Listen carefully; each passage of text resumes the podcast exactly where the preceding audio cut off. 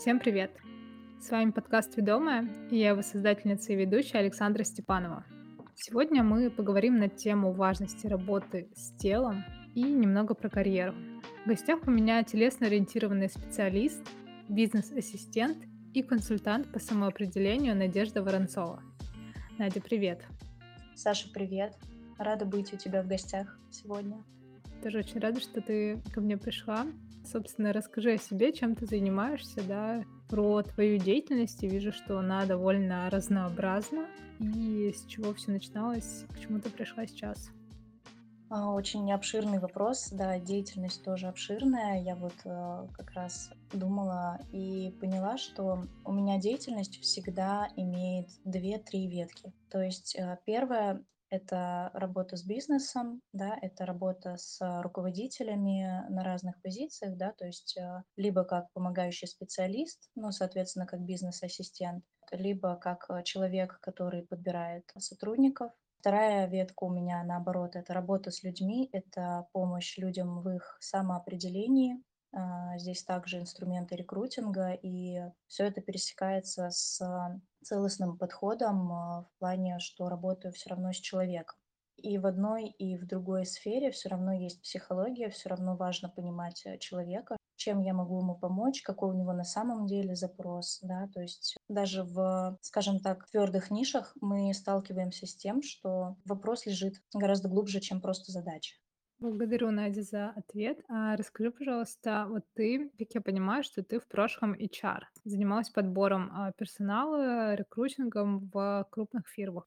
Чем ты сейчас конкретно занимаешься? То есть ты продолжаешь заниматься и рекрутингом, и бизнес-ассистентом, да, работать с руководителями, и еще отдельно у тебя есть своя частная практика как телесно-ориентированного специалиста. Я пять лет отработала в рекрутинге, да. Я работала не с крупными компаниями, компании были э, средние, скажем так. Ну, то есть это не вот прям мировой какой-то бизнес, да, известный на всю страну, нет. Это больше частные компании, они все с разным уровнем достатка, но да, работала с ними. У меня было свое ИП в том числе. Я занималась рекрутингом и как индивидуальный предприниматель. Вот полтора года назад я пришла к тому, что просто в рекрутинге мне уже тесно, что мне там не хватает именно работы такой более глубокой с людьми. И, по сути, моя деятельность началась а, с эксперимента. Ну, скажем так, жизнь мне подкинула задачи, я с ними справилась и поняла, что вау, а я, оказывается, еще и так могу. Вот. И с этого началось мое исследование себя как специалиста, который работает не только с а, такими твердыми задачами, да, но и с а, состоянием человека.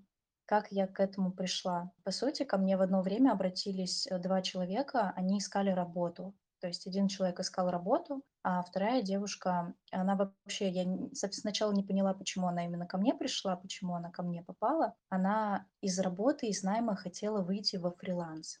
Вот. И я их объединила в такую мини-группу, они вдвоем работали, делали там разные задания, работали над состоянием.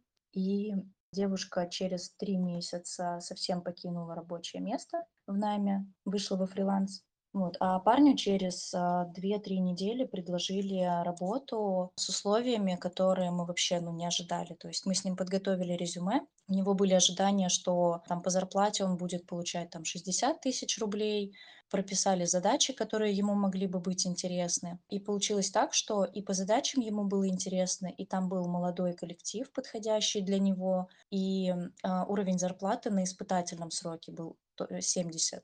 То есть после испытательного эта зарплата еще выше, и компания очень здорово относилась к своему персоналу в том плане, что он как только пришел, а, ну, скажем так, для них там было организовано все. То есть он пришел, ему выдали рабочий iPhone новой модели на тот момент, потом им доставляли питание в офис из ресторанов, то есть это не просто какая-то столовая, это прям именно доставка. А, соответственно, они могли эту еду там потом, может быть, с собой как-то брать еще домой. Ну, то есть вот там сделано все для того, чтобы человеку было комфортно на этом месте находиться, потому что на работе все-таки мы находимся, да, вот особенно когда на такой классической, три четверти, можно сказать, э, своей жизни, да, то есть это 8 часов из 24. Вот. И когда у ребят получилось, я такая думаю, вау, интересно, а что еще я могу? По сути, в телеску я пришла, я поняла, что мне нужно добирать там навыков именно, ну, не как пользователя уже, да, не как клиента, а именно как специалиста. Когда ко мне пришла девушка, она тоже искала работу, но она была в таком состоянии, что она просто не могла сделать простых каких-то вещей. И я поняла, что тут я ей не помогу, потому что ей нужно работать с состоянием. Естественно, я ее тогда перевела, а, сказала ей, что нужно сначала поработать с психологом, поработать со своим состоянием, потому что ты сейчас вот простые вещи, ты не, ну, просто не в силах. Вот. И, соответственно, после этого уже началось мое обучение именно как специалиста в телесно-ориентированной терапии.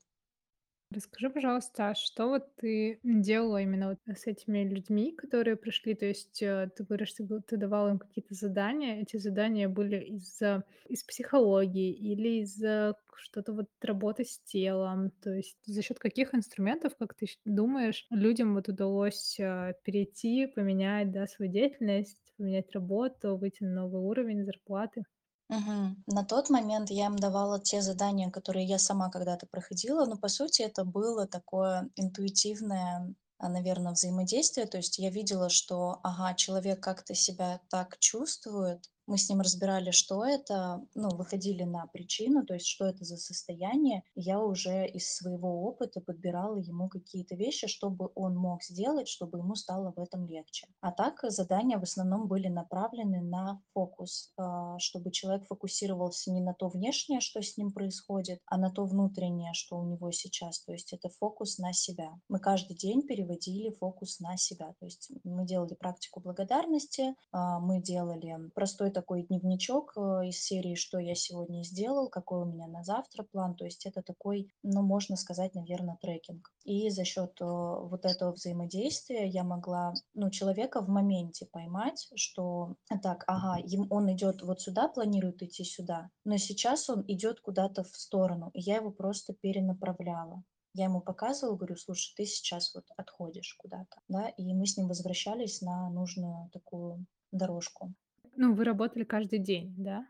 Да, я с ними каждый день была на связи, ну, соответственно, выходные тоже, там, если у них какие-то вопросы возникали, мы всегда общались, и параллельно, кроме вот такой групповой работы, а, если я чувствовала, что человеку не хватает, я ему предлагала созвониться, и мы прям, ну, ребята были на самом деле прям моментальные, то есть если они чувствуют, что да, им сейчас не хватает, мы прям договаривались, и в этот же день мы с ними созванивались и обсуждали.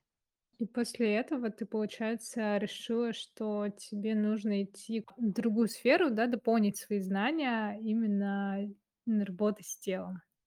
Да, получилось так, что через вот такой небольшой эксперимент, а, я дополнила свой пазл, картинки того, чего мне не хватало в рекрутинге очень сильно. Вот. А там мне не хватало именно вот такой работы с а, человеком, когда вы выходите именно в какие-то отношения. То есть не просто ты сидишь и анализируешь, да, что он тебе говорит, а, и определяешь там, а готов он к этой работе или не готов, а способен или не способен. То есть тут ты помогаешь человеку пройти в то, что ему именно нужно. И вот как раз когда у меня не получилось, то есть у меня, понимаешь, опыт такой, что я первый раз попробовала, и это получилось Мгм. типа вау, классно, а следующий человек, который пришел после них, и у меня не получилось. И я сижу такая, я тут ничего не могу.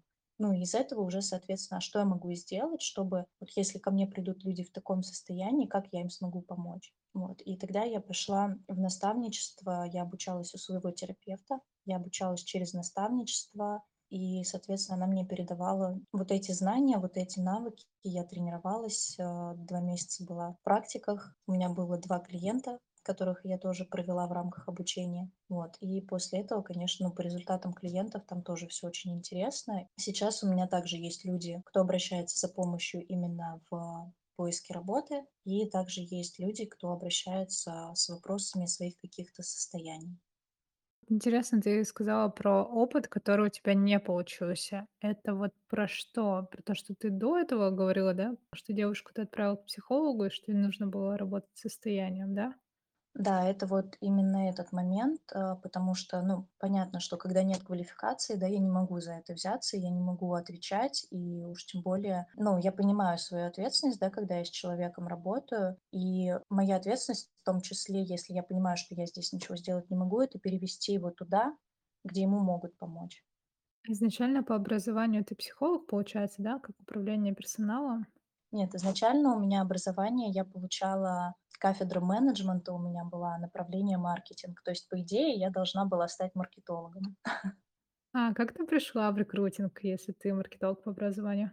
Как я пришла в рекрутинг? Я училась. После первого курса я перешла на заочное, потому что я поняла, что мне нужно работать, что я хочу работать, чтобы получать реальный какой-то живой опыт, э, чтобы после института меня куда-то еще взяли. Вот. И в процессе поиска первое нормальное рабочее место после ресторанов, э, после кафе, это была компания аутсорсинговая. Они предоставляли, и сейчас предоставляют, компания жива, работает еще, сейчас предоставляют персонал на временный и событийные мероприятия. То есть это промоутеры, это промо-модели, это, например, на различные выставки люди, помогающие собирать, э, там, ну, то есть помогающие в организации, сопровождающие людей и так далее. То есть все, что нужно для мероприятий и рекламных э, различных акций. И, соответственно, после этой работы я там отработала полгода, и по причине надвигающегося декрета я поняла, что в таком, ну там очень интенсивный режим, я поняла, что в таком интенсивном режиме я работать не хочу во время беременности, и я уволилась, и через два дня буквально я нашла место у себя там в городе практически. Это была оптовая компания по продаже продуктов питания. А, Меня взяли, тут я уже начала подбирать а, сотрудников на постоянную, то есть не на временную основу, а на постоянную в штат.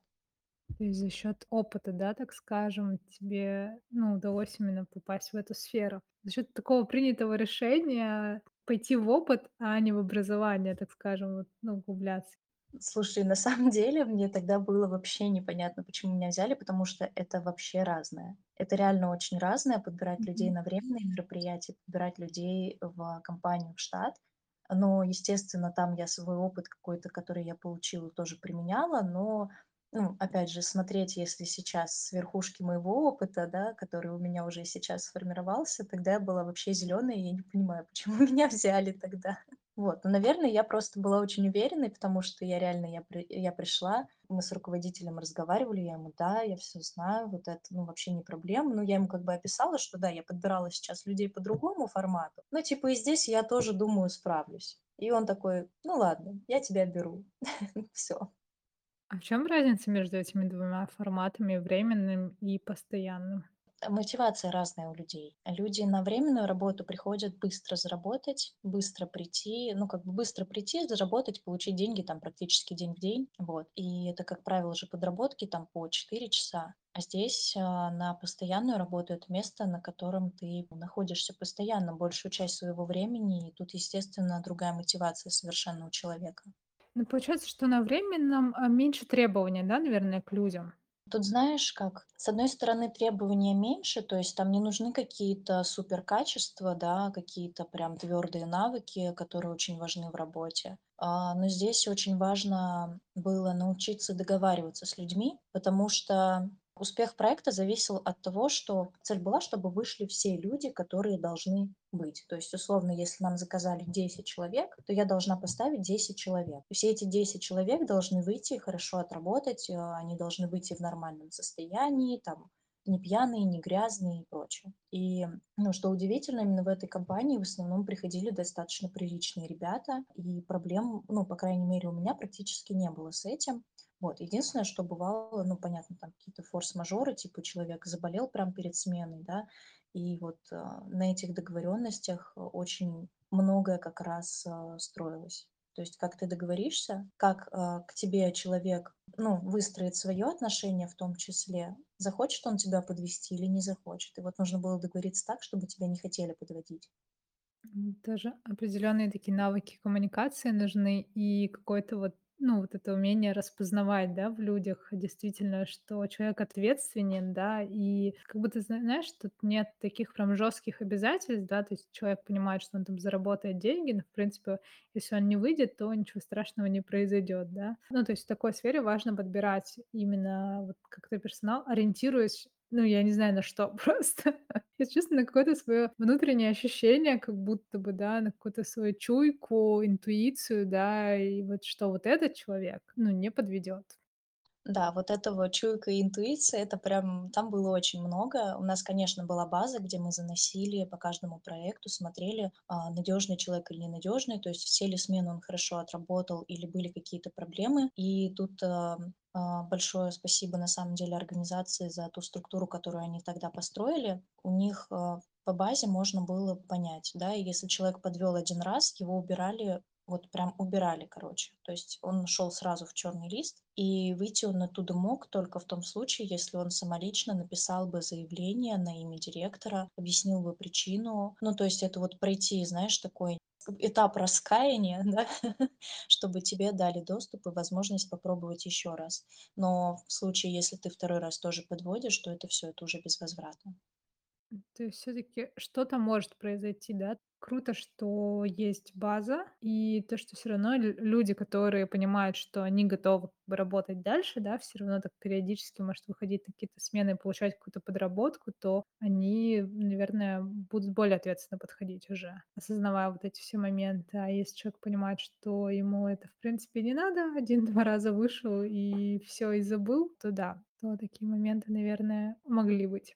Да, там были ребята, которые прям чуть ли не на каждых проектах участвовали, то есть очень активно, и они реально никогда не подводили. Там для них были особые значения, что это вот прям супер надежный, прям свой, короче. Вот. А были ребята там, кто новички, естественно, ну, тоже была градация определенная, да, с новичками мы тоже знакомились, смотрели на них, общались, а, но были приоритеты всегда для тех, кто уже работал, для тех, у кого уже есть свой определенный статус надежности. Но вот те новички, ребята, они у нас всегда были в запасе, всегда были на заменах. И это тоже был большой показатель. То есть, э, если замена нужна, и человек выходит на замену, значит, он надежен, значит, он реально ждал, он готовился к тому, что может быть такой вариант, что его позовут, и он не подведет. Но, соответственно, люди, которые подводили, с ними происходила такая же история, что, ребят, вы нам были нужны, мы с вами договаривались, вы договоренность, ну, как бы не сдержали, да, хотя мы заранее всегда все сообщаем. И именно с этого места работы как раз началось мое такое исследование, в том числе и себя тоже, не только людей, но и себя. Там была очень классная руководитель, я ей очень благодарна. Она устраивала нам тренинги сама, а, рассказывала нам, ну, погружала нас в тему. Тогда у меня появились как раз такие термины: картина мира, Мир окей, я окей, ты окей, а, дело во мне. То есть а, это вот те моменты, когда только начинаешь, ну, это все очень интересно было, но ничего не понятно. Вот. А сейчас это все понятно, ну, как бы, то есть э, тогда, наверное, было посажено такое зерно, которое вот сейчас а, прорастает. Вот эти темы, они как раз таки из психологии, из НЛП, насколько я знаю. Ну, я тоже буквально, наверное, года три-четыре назад начала изучать. Вот. А давай сейчас перейдем как раз таки к телесно-ориентированной терапии. Вообще расскажи, что это такое. Я понимаю, что у тебя большое количество курсов и образований по этой теме, да, информации в целом. Можешь просто рассказать, это относится к психологии, это как подраздел психологии или это какая-то отдельная сфера прям? Слушай, я на самом деле не люблю вот эти деления, типа это психология или не психология. Тут эм, иногда бывает так, что сколько людей, столько и мнений. Вообще, а, сама по себе телесно-ориентированная терапия, она существует достаточно давно. Вот. Это 1800 какие-то, по-моему, годы, если меня сейчас память не подводит. Тут я не буду врать, да, но достаточно давно существует. И началось оно, по сути, с того, когда терапевт э, Вильгельм Райх, по-моему, он э, общался с э, пациентом, соответственно, и видел, что у пациента есть на определенные слова какие-то реакции в теле. То есть если раньше просто разговаривали, то есть вот это, да, классическая психология, когда мы просто общаемся, и там уже, соответственно, через разговорный формат мы к чему-то приходим, к каким-то умозаключениям. Вот. А телесная терапия, она отталкивается как раз от ощущений в теле, о том, что ты сейчас чувствуешь, как ты это чувствуешь, где ты это чувствуешь. Это, ну, все напряжения наши в теле, да, это какие-то другие симптомы могут быть, например, там покалывание, затекает, а, болит, а, горит, вот это все. И с этим работаем. Чем вот, получается, отличается от классической психологии? Ну, вот по мне, это дополнение к психологии, да, то есть там нет каких-то прям отличий таких. Ну, ты говоришь, что психология- это когда мы там разговариваем, да, сочувствуем, чувство эмпатии, активное слушание проявляем, сопереживаем, чувствуем тем же эмоциям. А телеска- это про какое-то распознавание реакций в теле и работа с телом. Ну, я не знаю, вот просто есть же массаж, с одной стороны, ну, тоже же работа с телом, да, расслабление, там, есть спа-процедурки. А что касательно телесной терапии, для меня тут не до конца понятно, что это, ну, если вот подробнее прям рассматривать, в чем отличие, грубо говоря, от того же массажа расслабления, там, от остеопатии, может быть, или еще от чего-то. А, ну, давай так. Массаж- это воздействие именно на мышцы. Да, это тоже несет, естественно, пользу и может иметь терапевтический эффект. То есть это, ну, не будем отрицать, да, такого. Телесные практики, сессии телесные, которые я, например, сейчас провожу, они отличаются тем, что я не массажирую человека, я не двигаю его руками и ногами, но я работаю с ним прикосновениями. Да, и когда я прикасаюсь, человек направляет фокус внимания на свои части тела. То есть, во-первых, это его очень сильно возвращает к себе. Это очень сильно возвращает его в свое собственное тело, где у него как раз есть все вот эти эмоции, все эти образы бессознательные. Да. По сути, темы терапии поднимаются во время самой сессии. То есть человек может прийти с одним запросом, мы такие, окей, давай посмотрим, и в процессе уже начинают всплывать. А у меня здесь вот это, а у меня здесь вообще плита бетонная условно, да, и вот через вот эти бессознательные образы мы работаем. В чем разница между классической психологией, как я вижу, ну, опять же, по моему опыту, да, я могу сказать, первый терапевт, к которому я ходила там года 3-4 назад, я к ней пришла, мы с ней разговаривали, она мне действительно в чем-то помогла, но я вот сейчас сижу и думаю, вот она у меня спрашивает, а что ты чувствуешь? И ты в этот момент отвечаешь ей тупо из головы. Как бы в такой ситуации, наверное, правильно было бы чувствовать там обиду, злость, то есть ты выдаешь социально желаемый ответ. А потом ты сидишь и думаешь, а я действительно вот это чувствую или не вот это чувствую? А в чем разница там условно между безразличием или там отчаянием каким-нибудь? Ну, то есть вот ты сидишь, и ты не можешь, у тебя все эмоции смешанные, ты не можешь их различить, ты не можешь различать оттенки. А как по-другому научить? И как научить через голову тому, что происходит внутри в теле, что нужно чувствовать?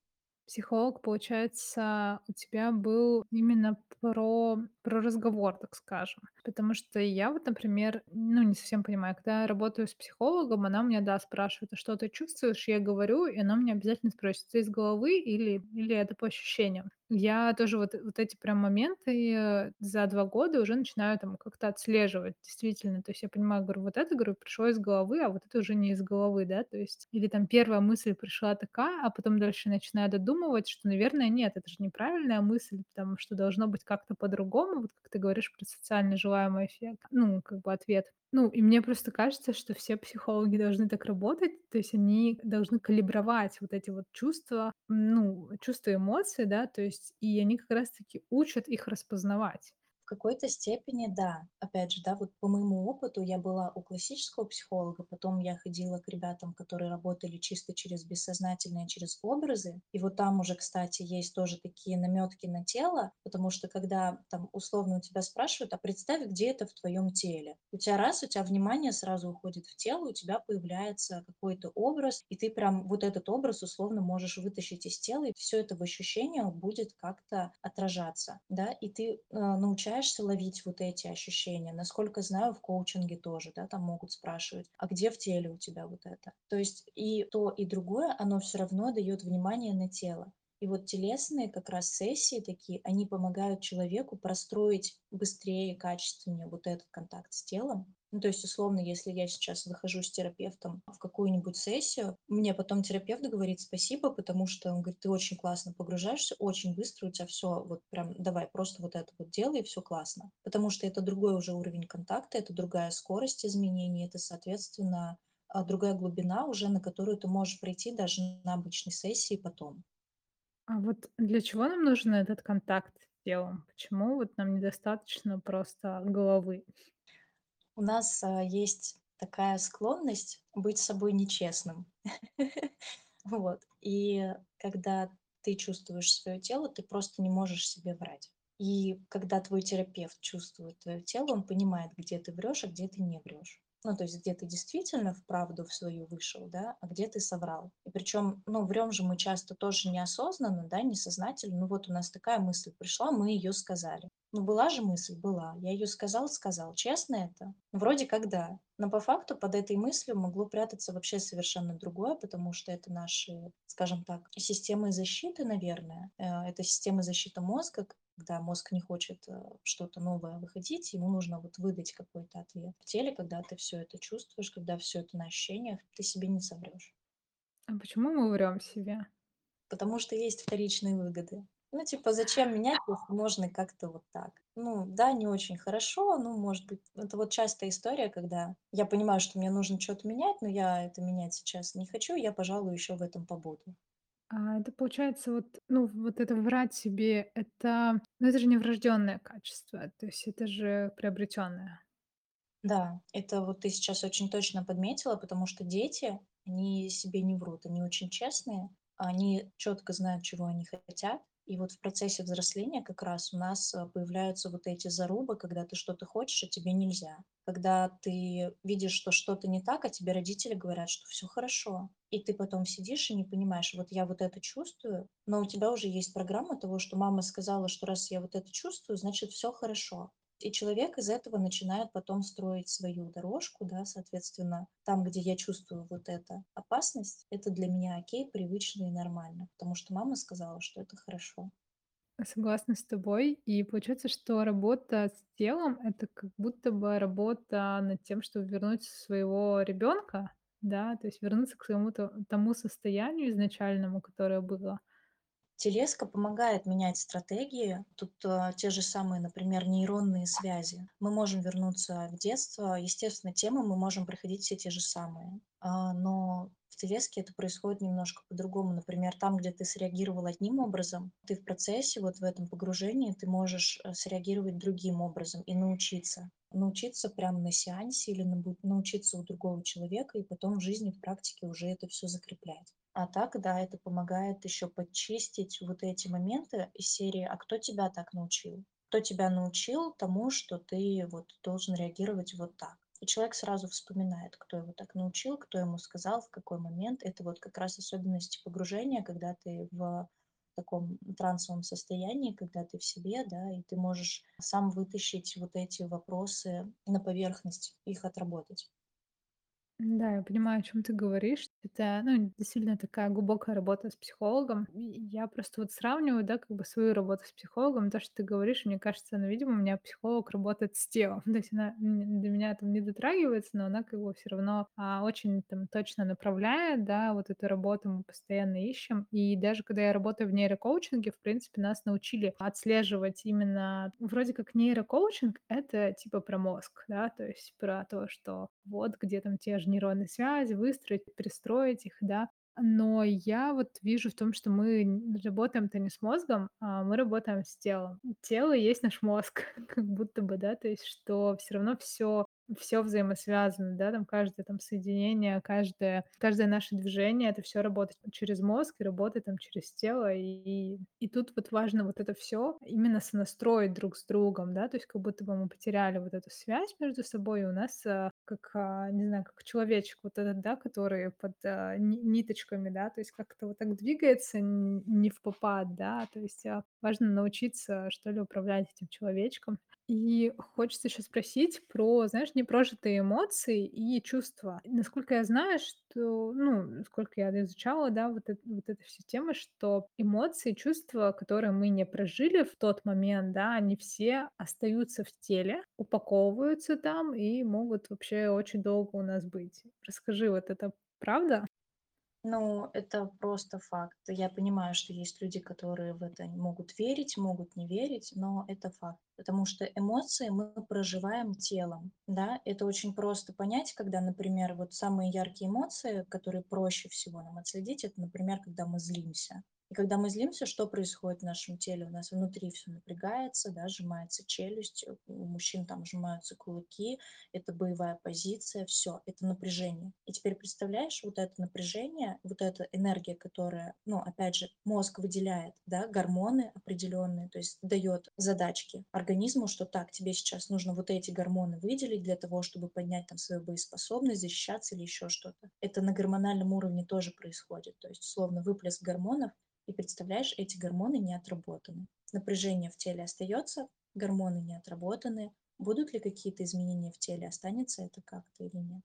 Я думаю, что да. Ну, я даже не думаю, я, наверное, знаю, потому что я когда начала работать сейчас вот с брекетами, с зубами со своими, и я понимала, что у меня есть проблемы определенные с суставом. Вот, и я очень долго искала врача, который не просто мне там установит брекеты, да, и как бы сделает красивые ровные зубы. И я искала именно того, кто поможет мне еще с суставом моим, вот, более, так скажем, правильно. И когда я вот пришла к одному врачу, это вообще не ортодонт, а гнатолог называется, он как раз-таки работает с ВНЧС, это височно-нижнечелюстной сустав, вот, с щелчками. И одно из первых, наверное, что меня спросил, а как часто я злюсь и как часто я сдерживаю эту злость. И я такая: "О, вот это тот человек, который мне нужен". Ну, потому что я понимала, к чему он этот вопрос задает, да, и он тоже мне начал объяснять, что вот мы сдерживаем, мы очень часто именно челюсть, а, вот, сжимаем, и получается, что таким образом начинаем разрушать свой сустав.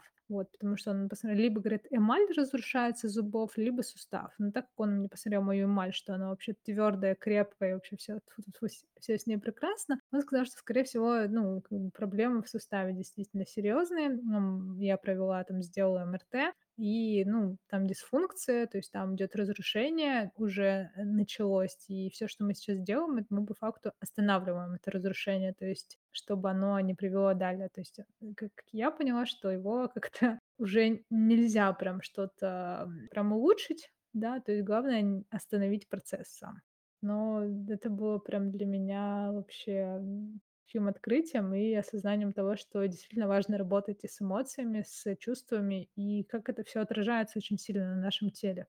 Да, и вот эти моменты как раз, они очень про психосоматику в том числе, да, потому что медицина, она помогает снимать симптомы, помогает выйти условно из того, что уже есть, да, если, с, ну, условно, там, если с этим ничего сделать нельзя, то это вырезать и так далее, то есть вообще понять, какой природы. Но, условно, врач говорит, что тебе дальше делать с этим, но врач никогда тебе, ну, у меня просто личный опыт какой, у меня ребенок болел два года просто по кругу просто по кругу. И это невозможно было работать, это невозможно было там какие-то свои планы строить, да, на жизнь. И вот, вот этот момент, когда ты как белка в колесе, просто в одном и том же, один и тот же конфликт какой-то, и просто три недели ты сидишь дома с ребенком, неделю работаешь, потом опять три недели болеешь. И сколько мы походили по всем врачам, и условно и лор, и педиатр, и все вот эти, которые с носоглоткой, все, что связано, и с бронхами то, что связано, да, и врачи просто выписывают тебе лекарства, но они, э, когда ты спрашиваешь, почему, почему ребенок так часто болеет, что не так, и ни один врач не отвечает. Все отвечают, типа, ну, это дети. Или там, ну, он же в сад ходит, там вот микробы. Ну, как бы мы же ходим в магазин с ребенком, да, там же тоже микробы. Он же, ну, почему-то, когда он дома, он у меня не болеет. Он играет также с детьми на площадке, он почему-то не болеет, но именно когда он приходит в сад, он болеет. То есть почему? Да, в чем причина? И вот с этим я как раз разбиралась уже именно через психосоматику, да, через такие, ну, через такую работу. И, ну, последняя сессия у меня была, кстати, относительно недавно, вот этой зимой у меня была сессия. После этого ребенок еще один раз переболел, и потом два, даже не два месяца, три, наверное, мы спокойно ходили в сад практически без пропусков. То есть он теперь даже если болеет, то это из серии просто какие-нибудь там легкие сопли и кашель, а не так, как он болел, там, например, что он там все, температура под 40, он там дыхание, сидишь, слушаешь, как он дышит, какие-то серьезные препараты в ингаляторы, да, там гормональные в том числе. То есть э, такие вопросы, да, причина именно, почему это начинается, почему организм дает такую реакцию, почему тело реагирует таким образом и на что оно так реагирует, вот эти вопросы как раз позволяет психосоматика. А ты нашла причину? То есть получается, да, почему у тебя ребенок, э, болеет, когда ходит в сад? Можешь с ней поделиться, пожалуйста?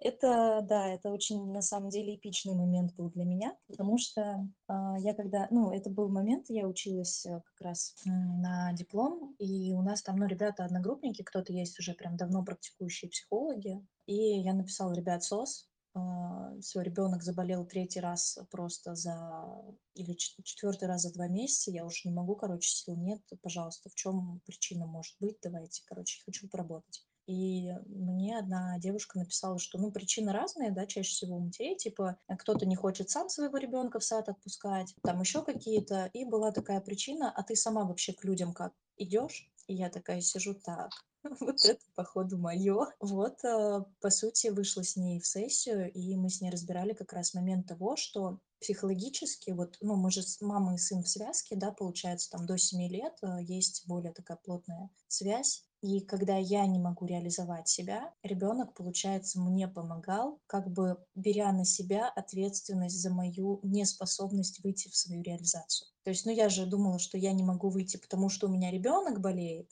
но на самом деле у меня ребенок болел, чтобы оправдать меня, что я не могу выйти. То есть там связка получилась такая. И вот как до этого просто головой вот так допереть? Да, очень жесткая связка на самом деле. И, ну, я вот тоже об этом очень много слышала, то, что ребенок это там до семи лет как раз-таки отражение как раз-таки матери, что нужно работать а, с психосоматикой, да, болезней детей именно через маму изначально, да, что это все отражение. И вот очень круто про то, что ты поняла, да, там вышла в сессии, про вот это оправдание какой-то нереализации, ну, это действительно очень сильно. С одной стороны, вообще там непонятно, да, с другой стороны, ты понимаешь, что если это в итоге работает, да, то есть если в итоге, когда ты пришла к этому, и ты что-то начала менять в своей жизни, начала реализовываться и идти в эту, в эту сторону, да, у тебя ребенок реально перестал болеть, ну, блин, как в это не верить? Ну да, вот оно так и получается. Тогда это был для меня еще таким пинком, так, э, из серии, э, долго за меня мой ребенок будет отдуваться. А, ну, опять же, там есть тоже техники, помогающие, да, ребенку не брать на себя. Ну, то есть, условно, я там перераспределяю роли, да, там, я мама, я взрослая, я справлюсь сама, а ты, пожалуйста, а, не надо решать мои задачки, условно. Ну, пока что я результат вижу. Да, мы сейчас там тоже немножко болеем, но уже не так. И я понимаю, что это, опять же, связано с какими-то моими, в том числе, тоже изменениями. Вот. И это уже не такая страшная болезнь, как там на три недели прям жесткача. А вообще, что ты можешь еще сказать о психосоматике, как вот специалист? Это очень такой прям обширный вопрос. Я могу сказать, что на нее стоит обратить внимание, просто потому что в нашем теле ничего просто так не происходит. Если в, теле что-то так происходит, то, соответственно, имеет смысл поработать с психологической причиной того, почему. Потому что врач будет ре- ре- решать следствия, а твоя задача решить причину, почему так. У меня видится, что следствий-то может быть много, а причины чаще всего там одна-две, вот. И как будто бы причину решить, э, решить легче. Решив ее, как бы можно убрать сразу все следствия от этого. Да, в теле в любом случае, когда решаешь причину, в теле тоже происходят какие-то изменения. И, ну, есть определенная диаграмма, ну, как график того, как это все происходит, как в теле происходят реакции. На самом деле, часто моменты, когда мы типа болеем, это на самом деле моменты, когда тело восстанавливается. То есть там вообще все по-другому. И когда ты это знаешь, понимаешь, уже как-то не хочется, скажем так, принимать какие-то серьезные там лекарства, менять свое тело на уровне биологии и физики, потому что твое тело умеет быть здоровым, оно знает, как быть здоровым, и твоя задача, ну, просто помочь. Прикольно, то есть все наоборот по факту. Надя, благодарю тебя вообще за вот этот интереснейший разговор про тело, про психосоматику, про детей. Наше время подходит уже к концу. Ну и в конце я обычно прошу пожелать там какие-то, ну точнее высказать свои пожелания слушателям подкаста. Да, я тебя благодарю за такие тоже глубокие вопросы. Мне кажется, что очень хорошо получилось раскрыть. Из пожеланий, честно, вот э, вот все, что я хочу сейчас в последнее время вообще желать людям, это выходить в честность с собой, и тогда в жизни становится понятно и просто. То есть все важные изменения начинаются именно вот с выхода честность с собой. И вот эта честность, она как раз строится на... Ты очень хорошо подсветила, когда простроен вот этот контакт а, головы и тела, да, когда все это работает в единой системе, согласовано друг с другом. Вот тогда появляется честность, тогда ты уже себе не врешь, и с этого ты уже можешь ходить в какие-то правильные для себя изменения. Поэтому всем честности и любви к себе. Очень круто, Надя. Благодарю за такие слова. Ну, действительно, я, я тоже для себя поняла про вранье, про ну, вранье себе, да, в первую очередь, и про вот эту честность, как она, наверное, ну, как она все-таки важна, действительно. Благодарю тебя еще раз. И всем пока. Рада, что вы были с нами. Благодарю. Всем пока.